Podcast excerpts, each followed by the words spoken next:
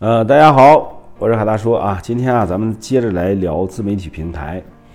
嗯，那么海大叔呢，对自媒体的这个了解啊，呃，它自媒体到底是什么？到底能够为我们带来什么？其实自媒体很简单一个道理，呃，我们利用自媒体把我们的产品、把我们的服务给推出去，我们叫什么呢？叫广而告之。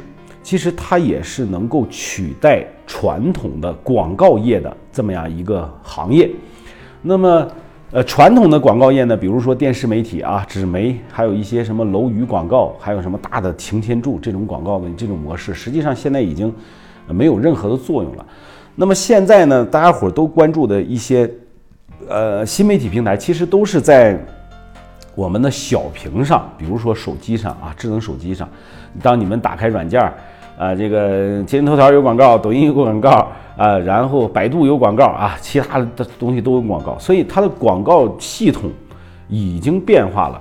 就是我们的企业如果还是依照传统的那些呃方式去投放广告的话，基本上达不到你想你所预期的这样的一个效果。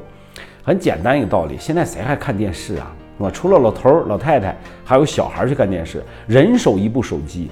举个最简单的例子，你在等车的时候，哎，你在坐车的时候，是不是拿着手机刷抖音的、刷快手的、刷这一些平台的多的是，是吧？这个就是我们说什么呢？叫新媒体平台的一个更新迭代。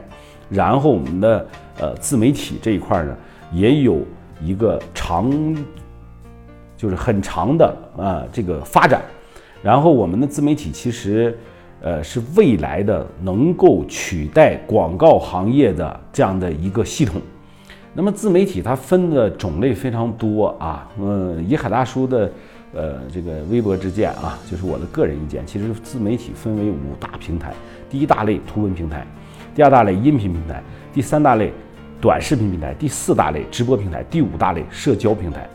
那么把这些平台都归结在一起，这就是形成了一个自媒体庞大的一个系统。呃，我们举一个简单的例子啊，就是你在微信上你发一些，呃，你在朋友圈里面啊发一些你日常的这种生活的状态和你啊，比如说你吃饭啦，你睡觉啦，你你旅游啦，或者怎么你买新衣服了，你买新车了啊，你发的这些状态其实都是叫什么？叫媒体。啊，就是向外展示、宣传的一种手段。那么这个种情况呢，就是只不过说微信呢，它属于一个内循环，就是朋友圈只有你的朋友能够看到而已，对吧？但是比较公域流量的自媒体平台呢，它是能够形成一个庞大体。你比如说微信，它也有公众号啊，公众号是全国人民都能看到，包括是吧？嗯，全世界的人民都能看到。然后。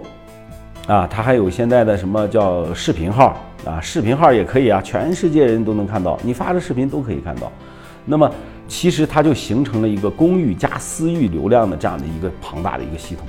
所以啊啊，大家呢关注一下自媒体，对未来对你只有好处没有坏处。其实总结一句话来总结自媒体对大家的好处，就是把你所做的事儿让更多的人知道。来，通过自媒体台，通过自媒体平台的这个宣传和推广，让更多的人知道你现在在卖的产品、做的服务、做的项目，就是这么简单啊！今天就唠到这里啊，感谢大家。